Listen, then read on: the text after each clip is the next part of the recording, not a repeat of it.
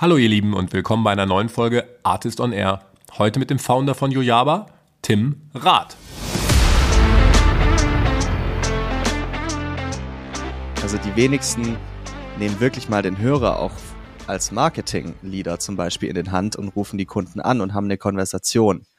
Und ähm, die meisten gehen dann auch primär auf die Pain Points ein, wenn sie so eine Konversation haben, aber viel weniger fragen sie, hey, wo verbringt ihr eigentlich eure meiste Zeit, auf welchen Kanälen? Wo holt ihr euch neues Wissen? Wo educated ihr euch über die neuesten Trends? Wie kauft ihr gerne Software ein? Wie schließt ihr generell Deals in einem bestimmten Betrag ab? Wie geht ihr da vor? Was für Infos wollt ihr alle haben, bevor ihr mit Sales überhaupt erst sprechen wollt? Ne? Mhm. Und das sind so essentiell wichtige Fragen, die aber niemand jemals irgendwie Kunden stellt, die aber komplett entscheiden, was du eigentlich im Marketing machst und vor allem auch auf welchen Channeln du das machst. So, heute mal eine etwas ungewöhnliche äh, Komposition. Julius hatte den Founder von Yojaba, Tim Rath, im Podcast letzte Woche aber da ähm, Osterferien sind und Janis mit den Kids unterwegs ist und äh, ich immer noch hier auf Bali sitze, war Julius auch der Einzige, der unser äh, Satellite-Event in Berlin mit Merantix zum Thema AI durchführen konnte und damit war er halt besonders busy von uns dreien und wir haben uns entschieden, dass ich hier äh, diesen Podcast für euch zusammenbaue. Ähm, insofern meine Perspektive auf das, was ich schon hören durfte zwischen Tim und Julius. Ähm, extrem spannender Podcast. Diesmal ähm, zwar mit einem Founder, aber nicht von einer B2B SaaS-Firma, sondern einer B2B SaaS-Agentur. Äh, Tim arbeitet mit Yojaba ausschließlich für SaaS-Firmen, insgesamt 47 Stück und hat damit, also 47 Stück aktuell, ähm, hat damit sicherlich einen äh, einzigartigen Blick auf das Thema Demand Generation. Ähm, und ja, also die beiden sprechen, sprechen darüber, was Yojaba macht, gehen dann am Beispiel von Play to Play, einer französischen äh, Videoerstellungsfirma, ähm, durch, wie, wie Yojaba an, an, die, an die Thematik rangeht, welche Fragen ähm, Tim seinen Kunden stellt und auch wie die dann äh, bei Play to Play beantwortet wurde. Ich finde das extrem ja, äh, greifbar, äh, super spannend auch und ähm, kommen dann auch zu einem Punkt, dass Yojaba halt nicht äh, das Thema Lead Gen macht, sondern äh, sich, sich klar an Pipeline und vor allem Revenue misst, was dann aber bei einem Sales Cycle von sechs bis neun Monaten in B2B SaaS oft auch bedeutet, dass man dann relativ lange mit Yojaba zusammenarbeiten muss, bevor man wirklich Ergebnisse sieht, wie man das dann wiederum an, an euch, also an Kunden verkauft. Ähm, das erklärt Tim ein bisschen und am besten hört ihr dafür selber rein ähm, ob ihr äh, ihm vertrauen würdet. Ähm, ich finde, er macht einen sehr souveränen Eindruck und äh, so oder so ist der Podcast extrem spannend. So viel gehen wir direkt rein in den äh, Pod mit Julius und Tim. Viel Spaß.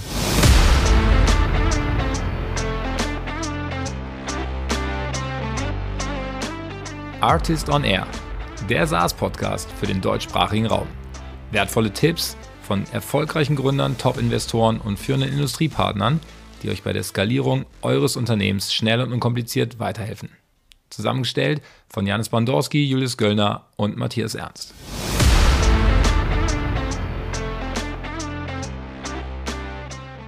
Ja, ihr Lieben, hallo und herzlich willkommen zu einer weiteren spannenden Folge von Artist on Air. Und ich habe heute Morgen hier bei mir zu Gast den Tim. Morgen, Tim. Moin, Julius. Freue mich sehr, hier zu sein. Vielen Dank für die Einladung. Moin, moin, kann man sagen. Äh, du bist aus Hamburg hier dabei, richtig? Ja, wobei das ja immer so ein, so ein Irrglaube ist, dass die Hamburger Moin Moin sagen. Das sagen immer nur die Touristen. Eigentlich sagt man nur einmal Moin. Ah, okay, moin. Also moin, Tim. Ähm, ich glaube, wir kennen uns ja schon ein bisschen länger, aber ähm, wie immer hier bei Artist on Air sind wahrscheinlich nicht alle Zuhörer sofort informiert, ähm, wer du bist. Deswegen gib uns doch mal kurz einen Hintergrund. Wer bist du und was machst du? Ja, sehr gerne. Also im Endeffekt, ich habe vor, ich glaube mittlerweile dreieinhalb Jahren zusammen mit meinem Vater ähm, die Agentur Yojaba gegründet und was uns eben ausmacht, ist, dass wir quasi nur mit B2B SaaS Companies arbeiten. Wir haben gerade, ich glaube, sieben oder 48 B2B SaaS Companies im Portfolio, alles zwischen Seed bis IPO, wirklich von, von A bis Z. Die meisten kommen aus dem deutschsprachigen Raum. Ähm, Aktivitäten quasi mit Kampagnen und so weiter spielen wir aber komplett global aus. Und es gibt uns eben sehr, sehr viele Insights, sehr viele Daten und Erfahrungswerte, die ja wahrscheinlich sonst nur sehr, sehr wenige haben. Und ähm, Dementsprechend helfen wir denen quasi im Revenue Marketing, bedeutet ganz konkret, wir leveragen eben die paid und organischen Channel und Aktivitäten, um eben einen sehr revenue-fokussierten Marketing-Ansatz zu betreiben und dann im Endeffekt ja, das Ganze zu skalieren. Also meistens kommen wir wirklich in der Growth Phase auch rein. Mhm. Und revenue-orientierten Ansatz heißt, es ist schon relativ klar, dass am Ende eurer Aktivitäten eine Conversion stehen sollte. Das heißt, es ist weniger Brand fokussiert, sondern wirklich Output Revenue fokussiert, oder?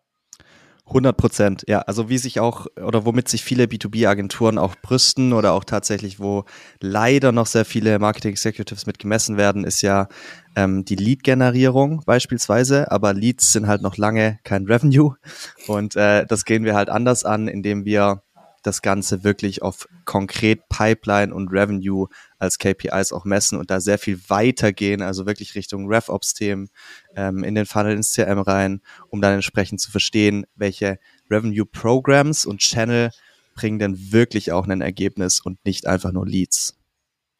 Das ist eine sp spannende, interessante Denkweise. Das heißt, du würdest sagen, es gibt viele Player oder auch vielleicht eine alte Denkweise, die gesagt haben, okay, Lead Gen ist eigentlich wirklich die Generierung bis hin zum Status des Leads.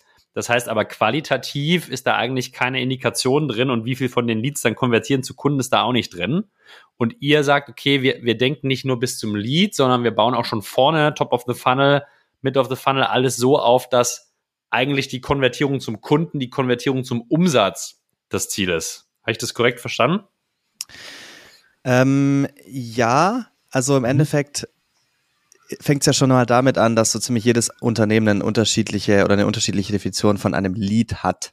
Ne, ja. Was für, den, für sein Unternehmen Lead ist, ist fürs andere Unternehmen irgendwie nur eine Kontakt, Kontaktinformation von irgendwelchen Leadlisten, die man sich über Zoom Info oder, oder dergleichen äh, einfach zieht. Ne? Ja. Und ähm, da fängt es halt schon an, dass die meisten sich brüsten mit, wir haben so und so viele Leads generiert für einen super niedrigen Cost per Lead von, keine Ahnung, 30 Euro. Aber die wenigsten gehen halt mal wirklich tief dann rein in die Analyse, in die Daten, um mal zu schauen, okay, von diesen Leads, wie viele wurden auch wirklich Kunden? Und das machen wir halt mit allen unseren Accounts. Und wenn man sich da zum Beispiel anschaut, so typische Leads, ne, also was, was viele zum Beispiel machen, sind ja irgendwie so White Paper oder E-Book-Downloads, was sie dann als Leads betrachten oder MQLs. Da die Lead zu Conversion, also zu Closed One, die Winrate liegt halt bei weit über oder äh, weit unter einem Prozent bei den ja. meisten Companies. Und das ist halt erschreckend niedrig, aber die meisten wissen das gar nicht, freuen sich aber, dass sie für 30 Euro einen Lead generiert haben. Jetzt würde ich, bevor wir in die inhaltlichen Themen reingehen, wie, wie ihr das macht, welche Kanäle ihr äh, betreut Tim, und wie ihr auch Best Practices macht mit euren Kunden, würde ich noch mal so ein bisschen deine Motivation verstehen, vor drei Jahren mit deinem Papa diese Idee in Unternehmen zu bringen. Also äh, wie bist du denn dazu gekommen, sagen, hey, B2B SaaS Companies brauchen Hilfe in der Demand Gen? Äh, gib uns doch mal kurz einen Abriss, wie, wie es dazu gekommen ist. Also es war natürlich genau so. Ne? Ich bin, ich habe meinen Bachelor fertig gemacht und wusste, Demand Gen brauchen B2B SaaS Companies. Äh, nein, natürlich nicht. Also ähm, ich habe ja direkt nach meinem Bachelor gegründet und damals war ich auch völlig blau vor den Augen und wusste gar nicht, was B2B SaaS ist. Ich kannte die Startup-Welt null. Wir haben einfach nur einen, einen, einen großen Drive gehabt, eine Agentur aufzubauen im Endeffekt mhm. und am Anfang auch es fühlt sich, oder es ist ein bisschen schwierig, das zuzugeben, aber wir haben wirklich alles für alle gemacht und ähm, sehr, sehr viel gelernt, auch oftmals auf die Schnauze gefallen, bis wir irgendwann dann auch in einem Pitch waren für mhm. eine Rocket Internet Tochter damals gegen viele Agenturen und den Pitch haben wir tatsächlich gewonnen, obwohl wir super klein waren. Ich weiß bis heute nicht, wie wir das gemacht haben, aber irgendwie hat das funktioniert und das war unser erster Touchpoint mit B2B SaaS und wir haben halt gemerkt, hey krass, das ist ein ganz neues Arbeiten. Auf einmal musst du gar nicht mehr erklären, wie man irgendwie Marketing buchstabiert an irgendwelche konservativen Mittelständler, sondern arbeitest ja wirklich so mit den smartesten Leuten äh, im Markt zusammen, äh, die halt wirklich was bewegen wollen, die einen entsprechenden Drive haben, die, mit denen du strategisch arbeiten kannst, aber auch ein entsprechendes Speed auf die Kette äh, bekommst bei der Umsetzung und dann halt auch wirklich einen Impact hast. Und es hat uns so gut gefallen, dass wir uns gesagt haben, hey krass, irgendwie ist es so, so anders, so neu, macht so viel mehr Spaß am Ende des Tages auch. Lass uns doch mal die Agentur für B2B SaaS Companies bauen. Und damals, muss ich fairerweise sagen, hatte ich noch gar keine Awareness dafür, was das eigentlich für ein Markt ist und was da auch für ein, für ein wirtschaftlicher oder für ein wirtschaftliches Potenzial dahinter steckt. Also das kam dann erst so, nachdem wir uns schon entschieden hatten, einfach nur von dem, von dem Fun-Aspekt her, von der Intuition, hey, wir wollen das machen, wir haben da einfach viel Lust drauf, weil wir die Leute vor allem auch so feiern und das Mindset. Und dann später haben wir auch das große Potenzial gesehen, ähm, dass eigentlich kaum wirklich gute Agenturen in dem Space gibt und gerade im Dach halt der, der ganze Raum noch so am Anfang steht. Das wurde uns aber erst viel später klar. Ähm, würde ich total unterschreiben, Tim. Ich glaube, wir sind wir immer noch, sind wir immer noch äh, am Anfang. Und ich hatte, bevor ich mit euch in Kontakt getreten bin, auch keinen wirklichen Spezialisten für B2B äh, SaaS, die manchen wahrgenommen. Vielleicht, weil sich keiner bis dato sehr gut positioniert hatte, aber würde ich klar unterschreiben. Jetzt lass uns vielleicht mal gucken auf eine, eine SaaS-Company und deren Demand-Gen. Du hattest vorhin schon gesagt, okay, ihr betreut sozusagen alle Channels. Lass doch mal mit den Basics anfangen. Ich bin eine SaaS-Firma in 2023 ähm, welche Channels sollten denn für mich aktuell überhaupt in meine Awareness-Set kommen? Was, was ist denn für Demand-Gen äh, überhaupt relevant? Welche Kanäle ähm, betreut ihr und welche betreut ihr vielleicht nicht, aber sollte der Kunde in Eigenregie trotzdem machen? Ja, also äh, das, das Ganze fängt natürlich immer damit an, erstmal seine eigenen Kunden zu verstehen. Ähm, und es ist immer so simpel gesagt und irgendwie sagt das ja jeder, ja, ICP Understanding und so weiter, klar. Nur die wenigsten machen es wirklich richtig. Also die wenigsten nehmen wirklich mal den Hörer auch als Marketing-Leader zum Beispiel in den Hand und rufen die Kunden an und haben eine Konversation. Und ähm, die meisten gehen dann auch primär auf die Pain Points ein, wenn sie so eine Konversation haben, aber viel weniger fragen sie, hey, wo verbringt ihr eigentlich eure meiste Zeit, auf welchen Kanälen? Wo holt ihr euch neues Wissen? Wo educated ihr euch über die neuesten Trends? Wie kauft ihr gerne Software ein? Wie schließt ihr generell Deals in einem bestimmten Betrag ab? Wie geht ihr da vor? Was für Infos wollt ihr alle haben, bevor ihr mit Sales überhaupt erst sprechen wollt? Ne? Mhm. Und das sind so essentiell wichtige Fragen, die aber niemand jemals irgendwie Kunden stellt, die aber komplett entscheiden, was du eigentlich im Marketing machst und vor allem auch auf welchen Channeln du das machst. Ähm, und die meisten Unternehmen haben eine Zielgruppe, die sehr gut über LinkedIn erreichbar ist, gerade im B2B SaaS Space. Deswegen, also wir sind ja auch der größte Advertiser auf LinkedIn im komplett deutschsprachigen Raum. Wir haben da sehr, sehr viele Daten und Erfahrungswerte gesammelt und es funktioniert wirklich super, super gut, wenn du weißt, wie man es richtig nützt. Viele sagen, ja, LinkedIn ist super teuer. Ja, die CPMs sind wesentlich höher als jetzt zum Beispiel bei Facebook, aber du erreichst halt auch eine ultra qualitative Zielgruppe, kannst laserscharf targetieren wie auf keiner anderen Plattform. Und wenn du eben weißt, wie du da rangehst, im Endeffekt ist es am Ende des Tages eigentlich auch wesentlich günstiger als Facebook, wenn du dir zum Beispiel anschaust, okay, was ist der insgesamte Kack von einem Closed One Deal beispielsweise. Aber da musst du halt auch erstmal so weit dann auch reingehen, was ja auch wieder die wenigsten machen. Ähm, aber genau, also wir betreuen, wir betreuen Sorry. primär LinkedIn, Google, Facebook, teilweise Reddit, ähm, teilweise Pinterest, ähm, teilweise Twitter. Capterra kann man was machen, G2, OMR Reviews, ne, da gibt's ganz viele verschiedene Tools, bis zu hin Programmatic mit The Trade Desk haben wir auch schon ein paar Cases. Wir haben auch schon, ähm, glaube ein oder zwei Out-of-Home-Kampagnen dazu geschalten, äh, letztes Jahr um OMR rum, war auch super lustig. Ähm, aber genau, also überall, wo du Geld ausgeben kannst, die größten Channel, LinkedIn und Google. Ja, und wo der Tim jetzt gerade so freundlich auf die Review-Plattform hinweist, möchte ich unseren äh, heutigen und aktuellen Werbepartner OMR Reviews ähm, kurz vorstellen. Äh, manche Leute sind schon auf mich zugekommen, meinen, bei euch sind ja gerade eh OMR-Reviews äh, und einige haben auch vermutet, dass der äh, Magnolia-Podcast zu den Review-Plattformen, den Julius gemacht hat, von OMR Reviews gesponsert war. Das ist nicht so. Ähm, zum Hintergrund, wir haben ja auf der Artist Slack Community jetzt fast 500 äh, Founder, die die sich austauschen. Da kam in der Community das Thema Review-Plattform auf und wurde extrem stark diskutiert, weshalb Julius spontan hingegangen ist und zum Thema Review-Plattform einen Podcast aufgenommen hat. In dem Fall zusammen mit Magnolia. Und das dann sehr, sehr oft gehört wurde, woraufhin wieder OMR Reviews gesagt hat, okay, wenn wir die führende Plattform, Review-Plattform in Dach sind und äh, das Thema gerade bei Artist äh, so, so stark diskutiert wird, dann nutzen wir das doch ähm, und äh, steigen da mal ein als Werbepartner. Ähm, so, ist die, so ist der Zusammenhang. Wir freuen uns, dass OMR Reviews dabei ist und äh, ein bisschen haben wir äh, OMR Reviews Wochen, das stimmt, ja, weil sie Werbepartner sind, weil auch gerade OMR ist und das sowieso in jedem Podcast irgendwie vorkommt, das Festival. Aber äh, hier kurz der abgestimmte Text äh, zu OMR Reviews. Wenn man in Dach stark wachsen will, dann ist OMR Reviews die richtige Plattform. Dieses Zitat stammt nicht von mir, sondern von Magnolia in unserer Episode 82 Artist on Air Podcast. Dies hat die Kollegen von OMR Reviews in Hamburg natürlich sehr gefreut, die die relevante, äh, relevanteste deutschsprachige Bewerbungsplattform für B2B-Software aufgebaut haben. Die Reichweite der Plattform könnt ihr jetzt nutzen. An alle SaaS-Leader, die einen Fokus auf Dachmarkt haben und OMR Reviews als Marketingkanal verstehen und nutzen wollen. Schritt 1. Hört euch den Podcast Nummer 82 mit Magnolia bei Artist On Air an. Schritt 2. Meldet euch dann bei den Jungs unter reviews at omr.com und weist auf Artist hin.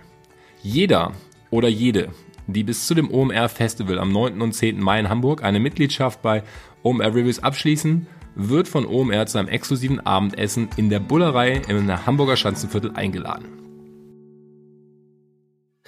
Kurze Verständnisfrage, Tim, wenn du über CPM sprichst, ich glaube, CPC ist jedem Hörer klar, wenn du CPM auf LinkedIn meinst, was äh, steckt da definitorisch dahinter? Also CPM heißt Cost per Mill, also die Kosten, die du hast, um 1000 Menschen zu erreichen.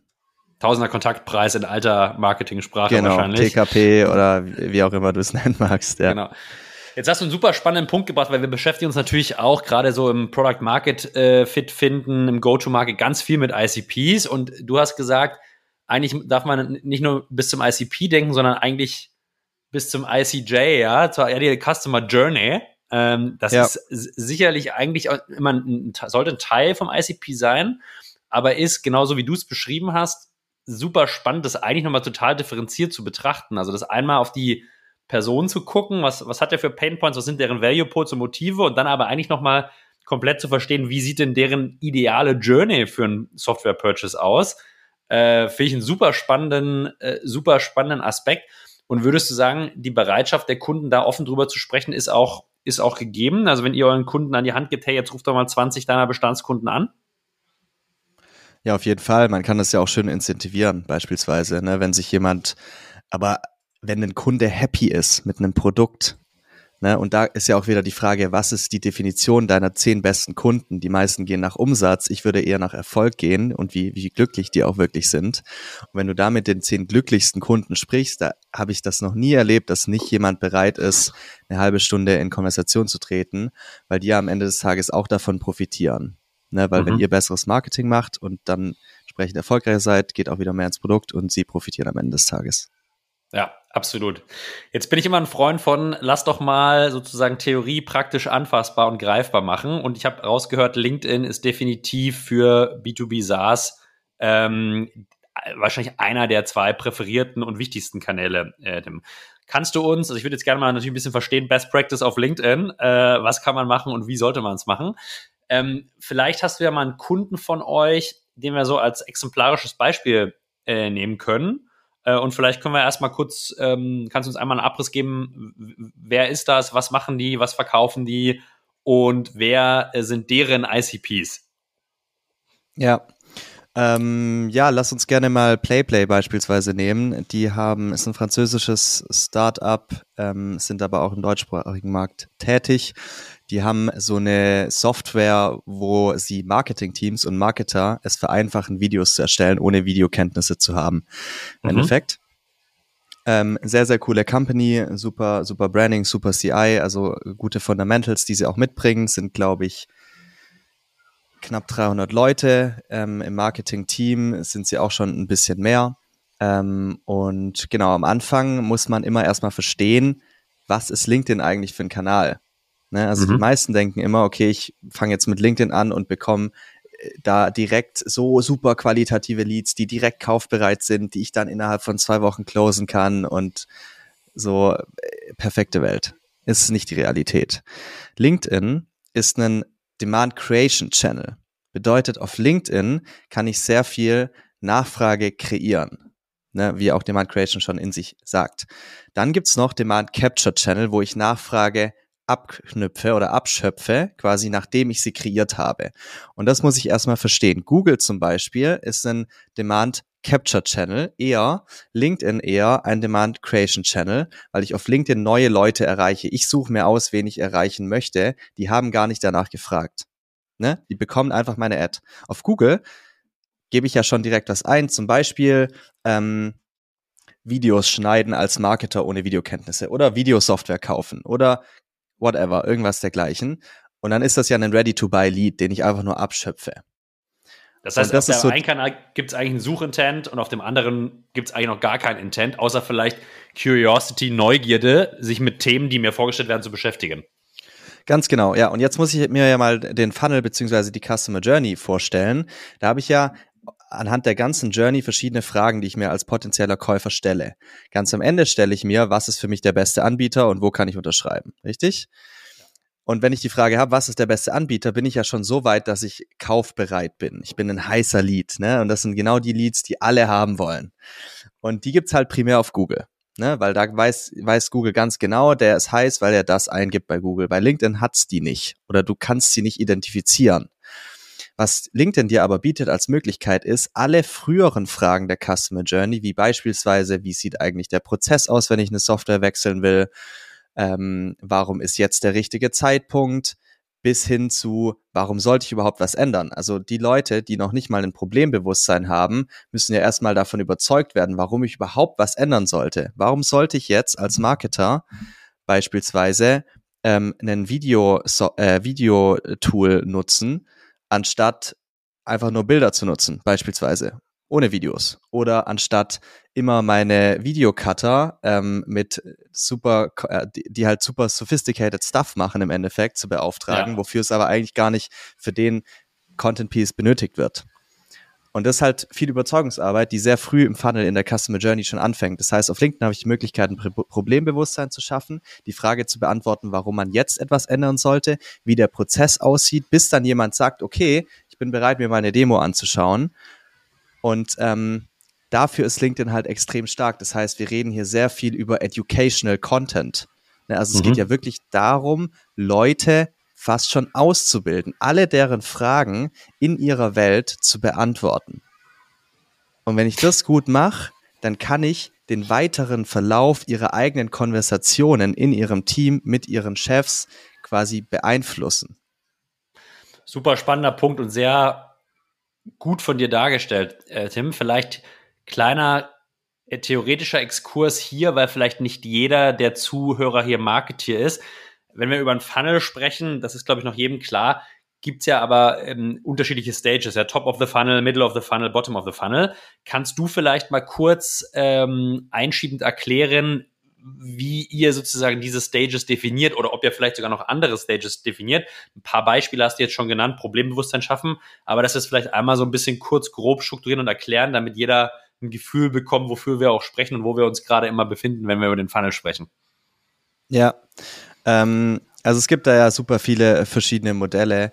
Ähm, wir haben nicht das eine konkrete Modell, nach dem wir gehen. Wir nehmen da einen eigenen Ansatz mhm. und wir, wir gehen vor, indem wir uns fragen, welche Fragen fragt sich ein potenzieller Kunde, bis er sagt, jetzt will ich unterschreiben.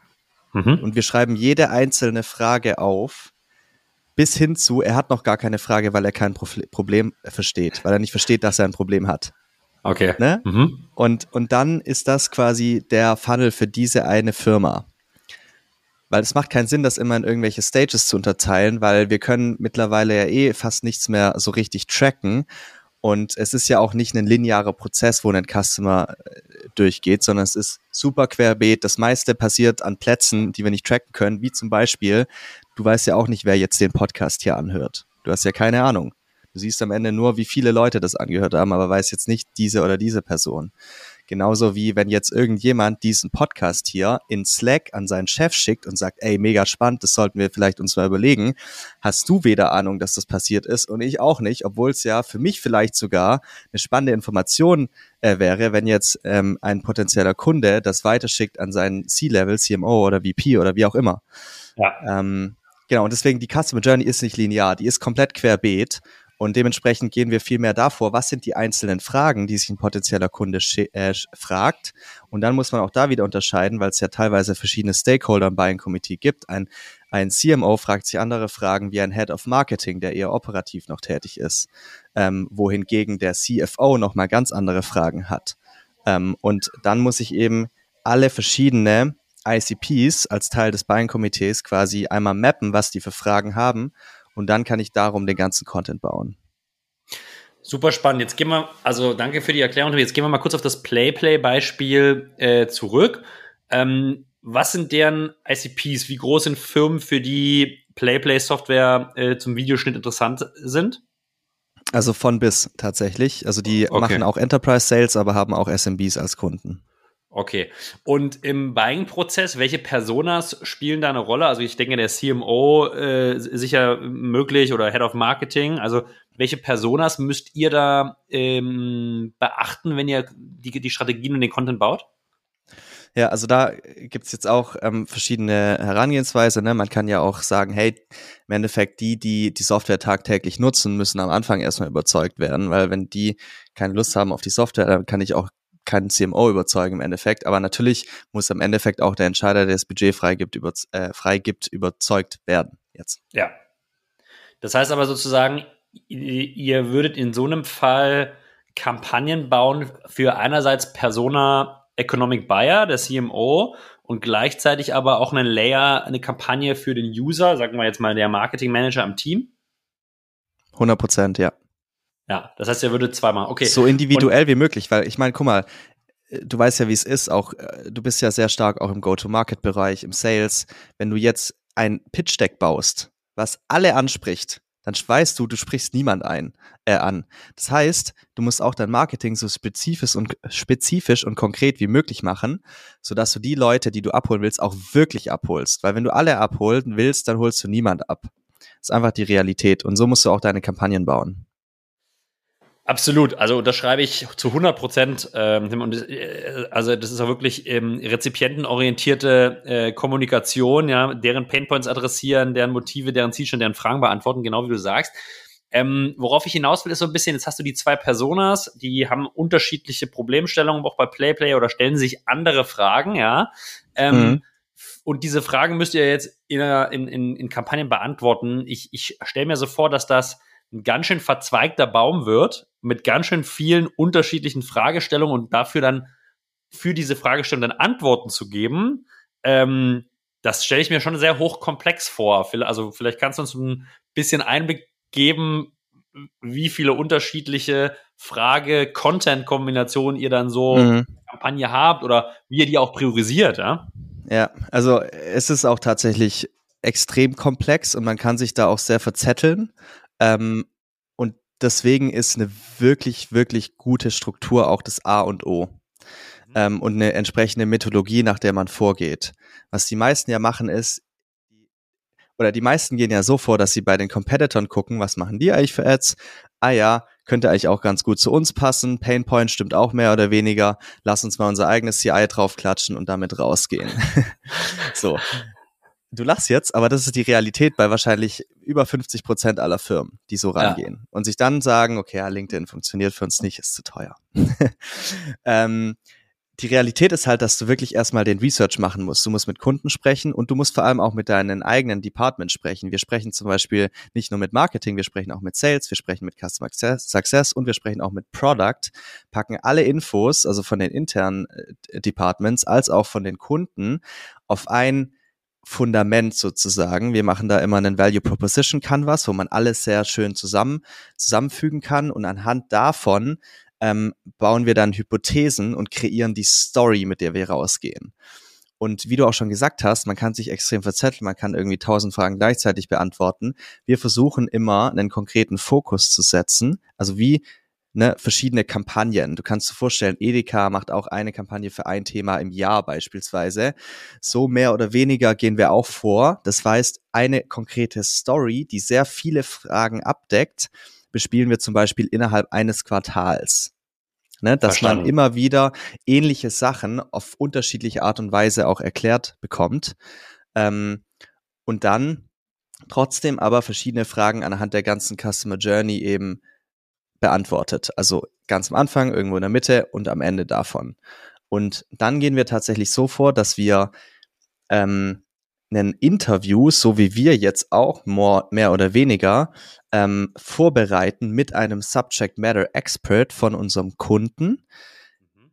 den dann diese ganzen Fragen stellen, die wir davor gründlich recherchiert haben, die Kunden haben, aber auch die quasi intern ähm, gemeldet wurden, als dass sie sehr, sehr wichtig seien, dass es Kunden wissen wollen oder konkrete Fragen, die dann auf einen konkreten ähm, Nutzen vom Produkt auch hinweisen, die stellen wir dann im Subject Matter Expert, die dann dieser in Videoform beantwortet. Das Ganze nehmen wir aus und dann haben wir ein einstündiges Interview und da gucken wir uns dann das alles an und wählen die besten Parts aus, die halt sehr, sehr gezielt die Fragen auf eine sehr gute Art und Weise und verständlich erklären so dass wir diese Teile des gesamten Interviews, das sind dann immer so Snippets zwischen 30 bis 90 Sekunden, teilweise auch zwei Minuten, bisschen länger, die spielen wir dann als eigene als eigene Anzeige aus. Ne? Also es ist wirklich sehr, sehr educational Content, ähm, um eben wirklich den Leuten einen Mehrwert zu bieten und ihre Fragen zu beantworten, anstatt einfach irgendwie so eine Image-Ad hinzuklatschen mit einem catchy Slogan, der eigentlich gar keinen Mehrwert stiftet. Und das Super. ist der Unterschied zwischen ich kreiere wirklich Nachfrage, ich helfe dem Kunden, ich schaffe ihm ein Bewusstsein über seine Probleme, ich lasse ihn seine eigene Welt besser verstehen, ich gebe ihm das Gefühl, dass ich ihn und seine Probleme besser verstehe als er selber, anstatt hier catchy Slogan, ich versuche dich irgendwie äh, oder dazu zu bringen, dass du draufklickst, um vielleicht noch mit einem 150 Euro Amazon Voucher zu locken, mhm. damit du mit eine Demo buchst. So, das ja. ist eben der, der, der ganze Unterschied. Sehr spannend. Jetzt würde ich mal genau das, was du gesagt hast, auf unsere zwei Personas bei PlayPlay äh, anwenden, auf den CMO, den Entscheider und die Nutzer, die äh, Marketing Manager. Wie sah da so eine, ich nenne es jetzt mal Kampagne oder Story für ein Quartal aus? Und ähm, wie habt ihr, also welche Unterfragen habt ihr vielleicht da sozusagen in diese Kampagne reingearbeitet, damit wir da direkt wieder einen praktischen äh, praktisches Beispiel dran bekommen. Ja, ähm, also man kann sich so vorstellen, dass du vier Grundfragen hast entlang der Customer Journey. Das, An das Anfang, der, die erste Frage ist, warum sollte ich etwas ändern? Das hm? schafft Problembewusstsein. Das heißt, da kann man dann so Themen bespielen wie ähm, Image oder, oder Bewegtbild ist, die, ist, ist das neue Art von Content, wie die meisten Leute halt Content konsumieren wollen. Ne? Ist ja, ja ist ja, ja Fakt. Ja. Ähm, und dann kann ich eben das mit Zahlen beweisen, wie viel mehr Conversion, Bewegtbild im Vergleich zu einem statischen Bild. So, und dann schaffe ich ein Problembewusstsein bei den Leuten, die bisher zum Beispiel nur statische Bilder nutzen. Und die denken sich, oh krass, ich muss was ändern. Ne? Ich brauche vielleicht irgendwie mehr Bewegtbilder. Und da spreche ich aber noch gar nicht um, über das Produkt PlayPlay. Es geht nicht um PlayPlay. Es geht nur um deren Realität, dass sie was ändern müssen, um eben immer noch am Markt heutzutage bestehen zu können. So, und dann wäre ja die nächste Frage, ne, nur weil Leute jetzt verstehen, dass sie was ändern müssen, heißt doch lange nicht, dass sie irgendwas machen. Das heißt, die ja. nächste Frage ist, oder das nächste Thema wäre, warum, also diese Sense of Urgency zu kreieren. Warum ist es jetzt wichtig? Why now? Ja, der, ja. Hm. Genau, why now im Endeffekt. Ähm, das wäre dann der nächste Schritt. Der weitere Schritt wäre dann, nachdem ich, nachdem sie verstanden haben, okay, ich muss was ändern und ich muss jetzt was ändern im, in den nächsten sechs Monaten beispielsweise, weil dann ist ein riesengroßes Event, das wir intern haben oder wie auch immer. Ähm, und dann ist die Frage, okay, wie, wie ist jetzt denn der Prozess? Ne? Was muss alles passieren, damit das implementiert wird? Ähm, wen muss ich da intern abholen? Wie sieht der komplette Umwandlungsprozess aus, der, der, Transformierungsprozess quasi. Und da kann ich als Playplay dann rangehen und sagen, hey, es ist so easy, unser Tool zu installieren. Du hast irgendwie einen Aufwand von einer Woche, die und die Leute musst du abholen, diese, diese Fragen musst du mit denen klären, ne, dass es so einfach wie möglich ist zu wechseln. Bei so einem Tool wie Playplay ist ja noch relativ einfach, aber jetzt überleg dir mal, wir sprechen hier über einen CMS ja. ne, oder einen CRM beispielsweise. Ne, da ist es schon wesentlich tiefer in einem Unternehmen, wie das Tool sitzt. Das heißt, da ist umso wichtiger, diesen Prozess ganz klar runterzubrechen und einfach verständlich zu machen, dass die Leute am Ende des Tages verstehen, hey, eigentlich ist es ja gar nicht so, so komplex, das Tool zu ändern. Und ich habe hier eine komplette Anleitung, wie es funktioniert. Und da habe ich immer noch nicht über unser eigenes Produkt gesprochen. Erst am Ende, warum sind wir die beste Wahl? Da kommt dann dein Produkt zum Spiel. Aber dadurch, dass du dem, dem, dem Potential Client so viel davor schon geholfen hast, seine Realität zu verstehen und sein Leben besser zu machen, ist es natürlich dann klar, dass er sich auch für dich entscheidet. Und ähm, wenn du dann natürlich auch zusätzlich noch am Ende bei der Frage Why us, ne, also warum jetzt wir, warum Play Play, die richtigen Argumente lieferst, dann dann stehst du, dann bist du top of mind einfach. Ja. Und dann hast du auch einen Weg, also du hast kaum Vergleichbarkeit, ähm, weil du eben schon die ganze Zeit präsent warst und so viel Mehrwert geliefert hast und es nicht so war, dass jetzt jemand irgendwie gegoogelt hat, Videosoftware beispielsweise, zehn Anbieter anklickt, alle vergleicht und dann irgendwie mit dem günstigsten geht oder wie auch immer. Ne, da ist ja die größte Vergleichbarkeit. Und da stehen halt die meisten Firmen. Jetzt nehme ich an, Tim, die einzelnen potenziellen Leads, potenziellen Kunden sind ja jeweils in unterschiedlichen von diesen vier Phasen zu finden. Das heißt, ähm, ihr als, ähm, wenn ihr Kampagnen baut, müsst ihr eigentlich alle dieser vier Phasen parallel über einzelne Content Pieces ausspielen, äh, weil ja die Kunden nicht alle irgendwie am 1.1. in Phase 1 starten, dann gemütlich bis 31.6. durchlaufen und dann fängt man die nächste Kohorte an, sondern ähm, diese ganzen Content Pieces oder, oder äh, Werbetrigger müssen eigentlich alle parallel laufen, oder? Ja.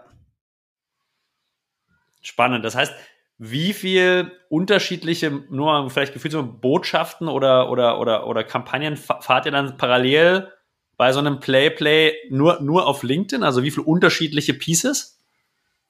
Also das hängt natürlich äh, komplett davon ab, wie viele Märkte werden bespielt, Budget wie viele wahrscheinlich. Sprachen hast du, wie ja. viel Budget hast du pro Markt, was natürlich davon abhängt, wie groß ist die Zielgruppe, die potenzielle in dem Markt. Bei PlayPlay ist jetzt eher größer. Dann gibt es natürlich Companies, die haben eine sehr gezielte kleine Zielgruppe oder gehen vielleicht nur auf Enterprise-Unternehmen. Da macht es dann nicht so viel Sinn, viel Budget auch einzusetzen.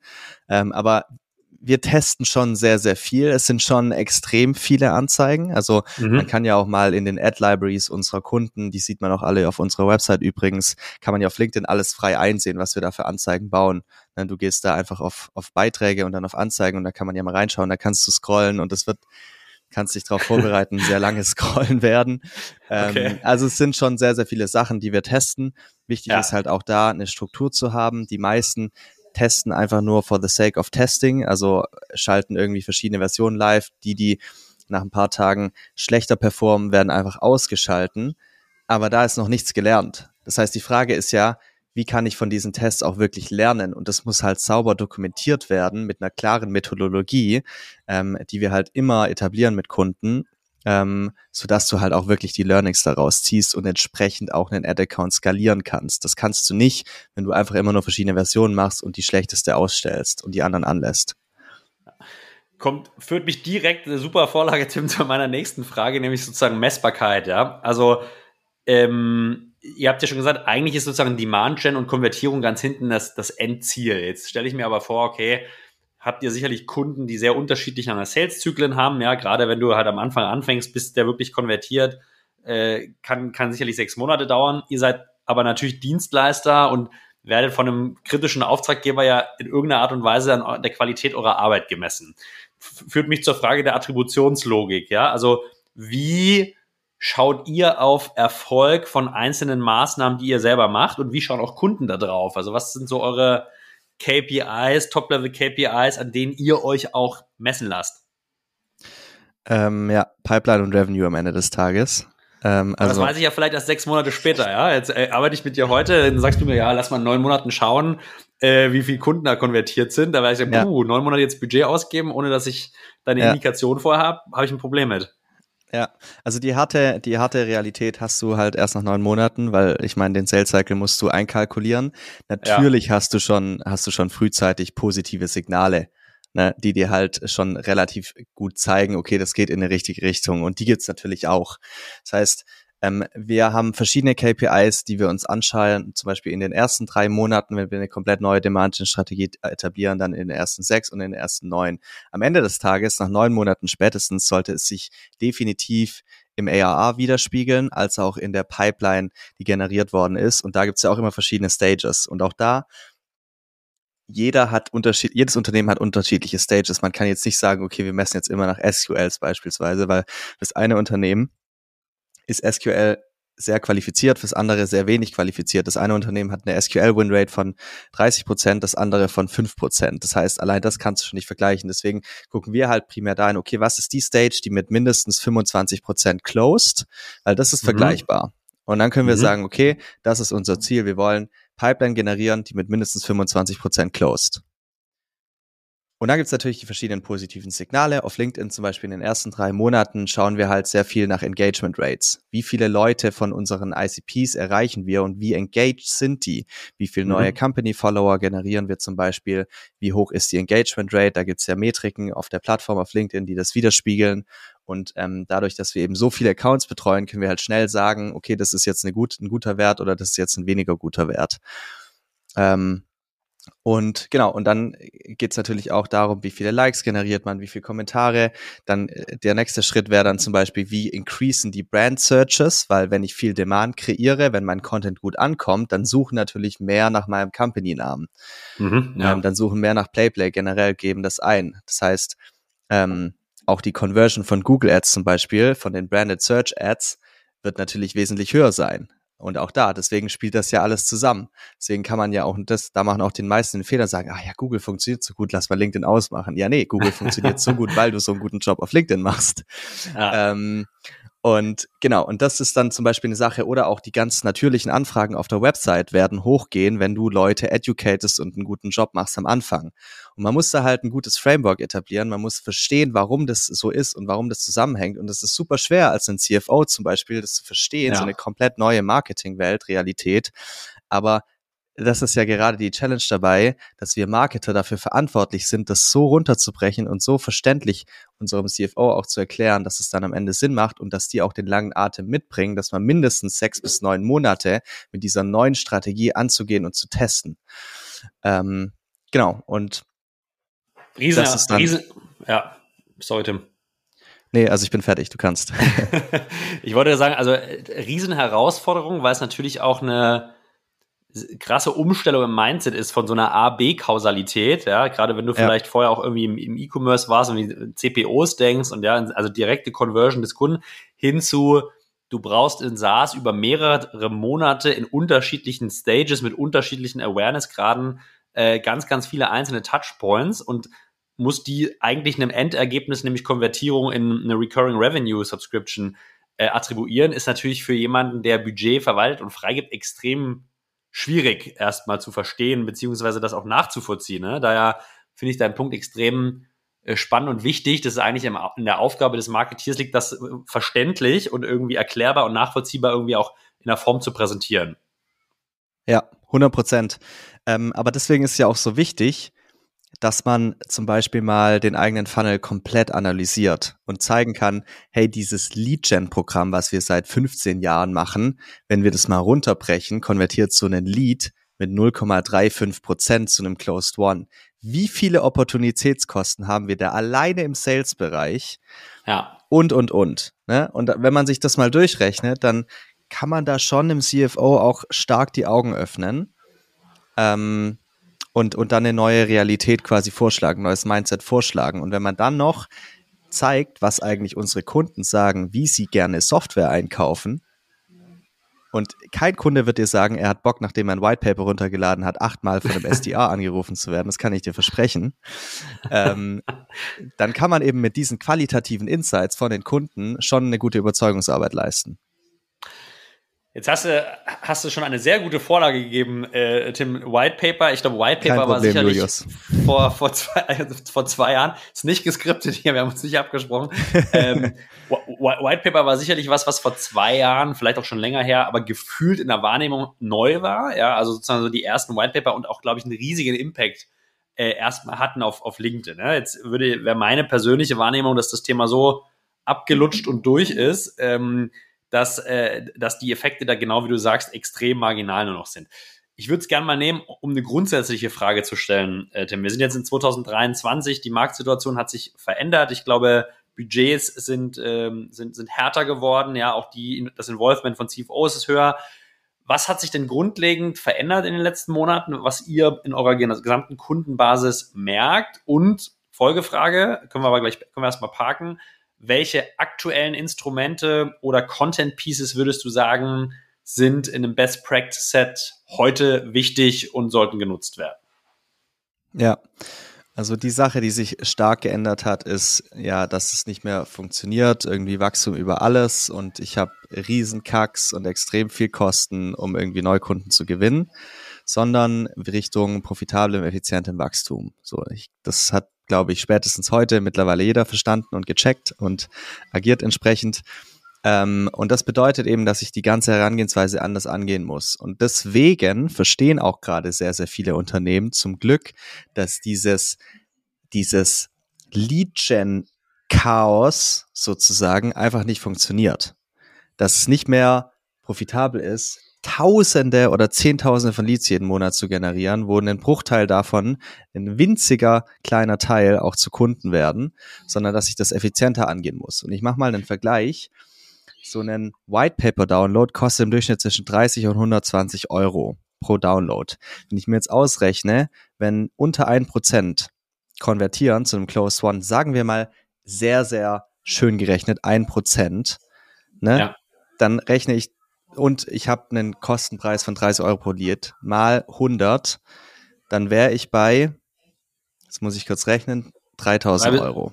Ja, 3 bis 12k, ne? je nachdem, was du annimmst. Genau, ja. 3 bis 12k, was ja schon für je nachdem, also klar, im Enterprise Sales lohnt sich's, aber für Small Business äh, SMBs als Zielgruppe ist schon sehr, sehr teuer und ist nicht ja. wirklich effizient. Wenn ich jetzt aber weiß, okay, ein Video-View auf LinkedIn, wo jemand mein Video von 60 Sekunden anschaut, kostet mich tatsächlich ein paar Cent, dann ist es eine neue Realität. Und wenn ich dann nochmal gucke, okay, zwar kostet mich dieser White Paper Download 30 Euro, aber die Frage ist ja auch, wie viele lesen sich das White Paper wirklich durch? Ja. Julius, wie viele White Paper liest du durch, die du runterlädst? Also, also ich würde ex post betrachtet sagen, wirklich extrem wenige. Also ich lade mir mittlerweile auch kaum kein White Paper mehr runter, Tim, also gute mhm. Gegenfrage. Äh, aber vielleicht von denen, die ich runtergeladen habe, über die letzten drei Jahre vielleicht zwei oder drei, wo ich dann wirklich auf den ersten zwei Seiten für mich entschieden habe, dass der Content und der Value da wirklich gegeben ist, dass da viel äh, Arbeit reingeflossen ist und das wirklich neue Neuheit hatte. Aber ich habe bestimmt auch hunderte gelesen, die einfach nur irgendwelche sinnlosen Fakten zusammengeklüppelt waren. Ähm, ja, Punkt. Ja. Aber du hast wahrscheinlich nicht mal alle überhaupt geöffnet, weil es ja auch nee. nicht so, dass man direkt, wenn man sich einträgt, im, in meisten Fällen direkt das White Paper im E-Mail-Postfach hat, sondern die warten dann erstmal noch, lassen noch mal ein SDA anrufen, dass der qualifiziert, dann kriegt man oftmals auch erst das White Paper.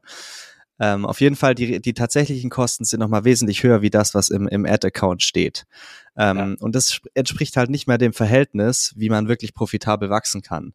Wenn ich jetzt aber nach wirklich Education gehe und eben weiß, so ein, so ein Video, das ich konsumiere, kostet mich wirklich nur ein paar Cent, dann ist es so viel wertvoller als ein White Paper Download und so viel skalierbarer und bringt auch so viel mehr Ergebnis am Ende des Tages, dass, dass es halt viel mehr Sinn macht, mit dieser neuen Strategie zu gehen. Und da sehen wir halt schon einen Shift, dass die Leute verstehen, hey krass, eigentlich dieses White Paper, E-Book, äh, Lead Gen, Mass, Massenthema, ne, es ist ja wirklich, geht krass nach Masse, funktioniert einfach nicht, ist nicht profitabel, hin zu, wie können wir der Art und Weise, wie B2B-Buyer heutzutage auch Software einkaufen wollen, gerecht werden, dann merken sie, ey, das bringt viel mehr Ergebnis für wesentlich geringere Kosten. Und das ist so ein Major Shift, der aktuell passiert.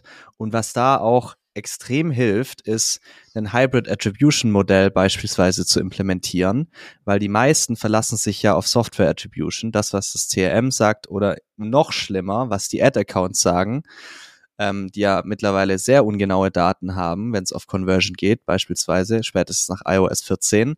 Ähm, aber mit einer Hybrid Attribution, wenn ich zum Beispiel Self-Reported Attribution noch nutze, und meine Kunden selber beantworten lasse, wo, woher sie von uns gehört haben, dann habe ich qualitative Daten, die mhm. 100% stimmen. Und was viele Unternehmen merken ist, wenn sie sich auf die Software Attribution verlassen, dann sagt das CRM, 80% unserer Kunden kommen von Google. Wenn ich dir jetzt aber alle fragen würde, woher kennt ihr uns, dann sagen vielleicht teilweise sogar 80% von LinkedIn. Und das mhm. ist ja eine komplett gedrehte Realität.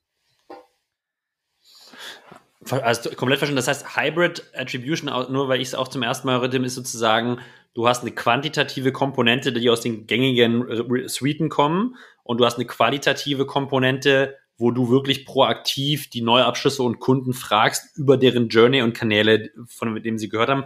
Und die zwei Welten bringt man zusammen, ja? Genau, ja, richtig. Also Software Attribution sagt ja eigentlich nur, wo wurde der Demand gecaptured Ne? Ja. Also zum Beispiel jemand gibt ein Videosoftware, klickt auf eine Google Ad und konvertiert. sagt mir ja nichts darüber, wo der überhaupt auf uns aufmerksam geworden ist und was auch den größten Impact dazu, da, dafür hatte, dass er sich jetzt für einen Free Trial angemeldet hat. Das heißt, ich brauche ähm, Self-Reported Attribution, um zu verstehen, wo wurde der Demand bei diesem Deal kreiert, weil das sagt mir kein Software Attribution Tool. Ja. Ähm, Hat und das Google auch macht wenig, aber fast kein hat Google, Unternehmen. hat Google auch wenig Interesse daran zu sagen, dass äh, initial der Traffic von LinkedIn kam, ja. Ja, natürlich nicht. Deswegen werden auch so viele Budgets auf Google verbrannt, wortwörtlich. Ja. Super, super spannend. Jetzt ähm, hast du schon ein, ein kurzes Indiz gegeben, okay, White Paper, äh, White Paper ist tot, ja. Äh, äh, also ich äh, überspitze jetzt natürlich in, in, in der sicher, richtigen Art und Weise. Kann- Bildzeitung Aussage. genau. Tim Rath sagt, äh, White Paper ist tot. ähm, aber äh, sicherlich äh, hat eine do- total verminderte Bedeutung im Vergleich zur Vergangenheit. Jetzt bin ich eine B2B SaaS Company in 2023. Welche Content-Elemente, Pieces, Strategien würdest du denn sagen, funktionieren aktuell gut? Also Educational Video hast du gerade schon mal kurz erwähnt. Gibt es noch weitere ähm, Elemente, die ihr sehr erfolgreich aktuell einsetzt, wo du sagst, hey, liebe Zuhörer, da, darüber solltet ihr zumindest mal nachdenken, das in euren Marketing, in euer Marketing-Set mit aufzunehmen. Ja. Ja, man muss sich ja eigentlich nur mal überlegen, wie wollen Leute heutzutage ihren Research machen und Software einkaufen. Dann kommt man auch ohne Customer Interviews schon wesentlich weiter als das, was Unternehmen aktuell machen. Dann wird klar, okay, man will eigentlich sehr viel nativ im Feed direkt konsumieren. Also ich zum Beispiel, ich gucke mir super viele Videos auf LinkedIn direkt an oder lese mir Posts durch, weil da so viel Mehrwert dahinter ist und habe gar keinen Bock mehr, irgendwas runterzuladen oder auf irgendeine Website zu gehen. Das heißt, allein das schon sagt, okay, vielleicht macht es mehr Sinn, direkt den Mehrwert, mein Content auf der Plattform anzubieten, anstatt die irgendwie versuchen, auf die Website zu locken. Da kann man dann auch White Paper nutzen. Es gibt ja mittlerweile auf LinkedIn diese wunderschönen Document-Ads, die es mir ermöglichen, dass ich ein Dokument direkt bereitstelle auf LinkedIn zum Durchlesen. Und da muss ich auch keine Kontaktdaten für angeben, weil Julius, hast du Bock eigentlich, deine ganzen Kontaktdaten anzugeben, nur um ein bisschen ein White Paper lesen zu dürfen? Ist eine Weniger. rhetorische, rhetorische Frage, aber Genau. nee, eher, eher, eher weniger. Ja. Genau, das hat, niemand hat da Lust drauf. Das heißt, ich sollte vielleicht mal anfangen, den wertvollen Content zu ungaten, Mhm. ne? frei zur Verfügung zu stellen, weil dann würden es auch viel mehr Leute konsumieren und ich hätte einen viel höheren, höheren Impact. Das heißt, Content ungaten und dort ausspielen, wo sich meine Zielgruppe befindet und wo sie auch gerne Content konsumieren. Das ist, bei mir ist es LinkedIn, bei mir ist es ein bisschen YouTube und sehr viel Podcast beispielsweise. Das heißt, Podcast funktioniert extrem gut, LinkedIn funktioniert extrem gut, wenn man den Content schon nativ auf der Plattform äh, ausspielt. Deswegen machen wir zum Beispiel sehr gerne Document-Ads. Da kann man auch schon Case-Studies komplett schreiben in einer PDF-Form, Mhm. ungated auf LinkedIn, das man angucken kann. Ähm, oder auch Videos auf LinkedIn funktionieren extrem gut. Ähm, oder aber auch tatsächlich White Paper, die in einen Blogpost quasi äh, gebaut werden, dass ich mit einem Klick, wenn ich einen Blogpost lesen will, direkt auf dem Post bin und mir den durchlesen kann, anstatt irgendeine Daten anzugeben. Verstehe. Ne, das, das funktioniert auch. Und ihr nehmt dann sozusagen diese, also das Engagement auf diese ungated, äh, guten, valuable Content Pieces äh, nutzt ihr, um dann wahrscheinlich Retargeting-Kampagnen auf die, auf diese Person zu bauen, oder? 100 Prozent, ja. Ja. Ja, sehr spannend. Ähm, sehr spannend. Und du kannst ja auch bei LinkedIn beispielsweise, kannst du ja targetieren, jemand, der 25, 50 oder 75 Prozent des Videos angeguckt hat, den kannst du retargeten. Das heißt, diese Information sagt dir auch super viel aus. Jemand, der 75 Prozent meines Videos geguckt hat, der scheint schon ein Interesse für mein Thema zu haben. Ziemlich sicher. Wesentlich mehr als jemand, der einfach mal mein White Paper runterlädt. Absolut. Jetzt hatte ich, habe ich da vielleicht noch mal eine Anschlussfrage. Also LinkedIn also verstanden, äh, Tim, um es zu nutzen und auch super coole Anstöße von, von dir, wie man es nutzen kann. Jetzt hast du vorhin äh, im Nebensatz erwähnt, ihr nutzt auch Review-Plattformen. Wir hatten vor kurzem eine super spannende Folge zu den äh, wichtigsten Review-Plattformen hier im, im deutschen Markt. Wie bindet ihr die in so eine Kampagne oder in so eine Strategie ein? Also auch jetzt von einer, von einer von der technischen Natur? Also wann würdest du sagen, geht dann ein, ein potenzieller Kunde auf eine Review-Plattform? Wahrscheinlich eher später in der Journey, wenn er schon kaufen will und dann nochmal sagen, nochmal gucken will, was gibt's denn für Alternativen? Oder also wie, wie, wie schaut ihr auf dieses Review-Thema? Genau, also Review-Plattformen sind vor allem dann relevant, wenn ich halt schon weiß, ich brauche eine konkrete, eine konkrete Lösung und will mich nochmal versichern, ob der Anbieter, den ich bisher für mich entschieden habe, dass der auch wirklich gut ist und vielleicht nochmal andere Kundenstimmen durchlesen möchte. Also es ist sehr bottom of the funnel, wenn ich mhm. auf Review-Plattformen gehe. Ähm, und die können halt sehr gut koexistieren neben den Kampagnen auf den Socials. Aber die sind natürlich jetzt nicht da, dafür da, um Leute stark zu educaten über ja. ein gewisses Thema, sondern es ist ein krasser Trust-Faktor. Und natürlich kann ich ähm, so eine Durchschnittsbewertung von einem Tool, wenn die gut ist, auch in meine Anzeigen einbauen oder mal eine, eine, ein, ein Testimonial von einer Review-Plattform nehmen und in eine Ad packen und die dann nochmal auf LinkedIn ausspielen. Also das, was Leute bewerten, auf zum Beispiel OMR Reviews, G2, Capterra oder wie auch immer, kann ich ja eins zu eins kopieren und in eine Ad ähm, bauen und ausspielen und dann auf LinkedIn den Leuten nochmal zeigen, wo es wahrscheinlich wesentlich mehr sehen als nur auf der Review-Plattform. Ja, verstanden. Tim, also äh, hat mir extrem großen Spaß gemacht und ich habe als jemand, der ja eher auf der Sales-Seite unterwegs ist und nicht so viel im Marketing, äh, sau viel gelernt in den letzten äh, 50 Minuten. Daher ganz, ganz herzlichen Dank für die, für die Einblicke. Ich hätte noch 150, glaube ich, Anschlussfragen, wenn ich ehrlich bin.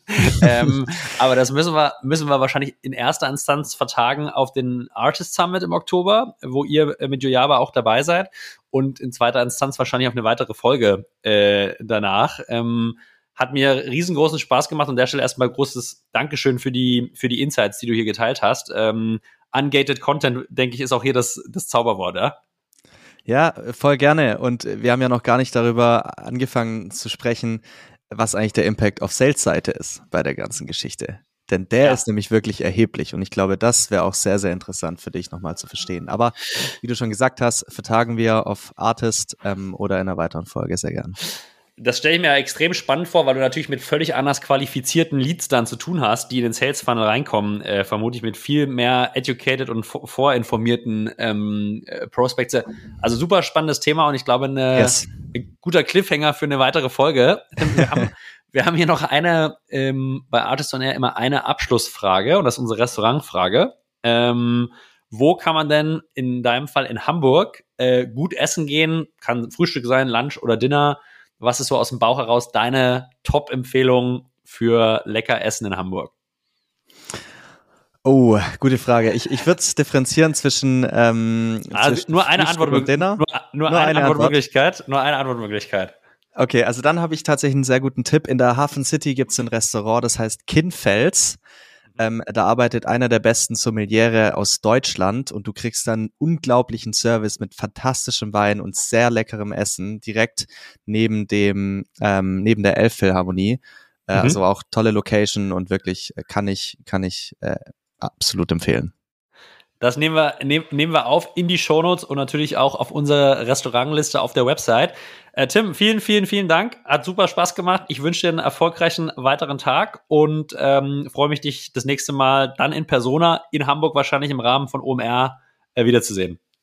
Yes, ich freue mich auch. Machen wir so, Julius. Vielen Dank. Ciao, mein Lieber. Mach's gut. Mach's gut. Ciao.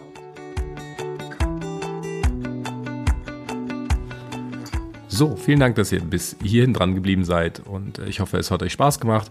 Die Konstellation zwischen Julius und mir ist sicherlich ungewöhnlich gewesen und versuchen wir auch in Zukunft zu vermeiden. Trotzdem sind wir ja weiterhin hier mit einem Team, ein Ziel unterwegs und äh, gucken, dass wir zweimal die Woche äh, für euch einen Podcast zusammenbauen. Diesmal hat es so geklappt und inhaltlich ist es, glaube ich, auch ein echt guter Podcast geworden. Ähm, wir hoffen, euch hat Spaß gemacht. Wir freuen uns über Feedback an podcast.artist.net. Und auch wenn äh, wir viel über das OMR Festival im Mai reden, nie vergessen, dass wir im Oktober auch ein Event haben. Es sind nicht ganz 70.000 äh, Teilnehmer, aber trotzdem, glaube ich, eine sehr hohe Qualität. Der Artist Summit am 12. Oktober formt sich. Ähm, über die Hälfte der Tickets sind jetzt weg. Und ich glaube, das Line-Up steht äh, und auch da sind wir ein bisschen stolz drauf. Wird ein geiles Event. Wir freuen uns und sehen euch dort. Macht's gut, der Matthias.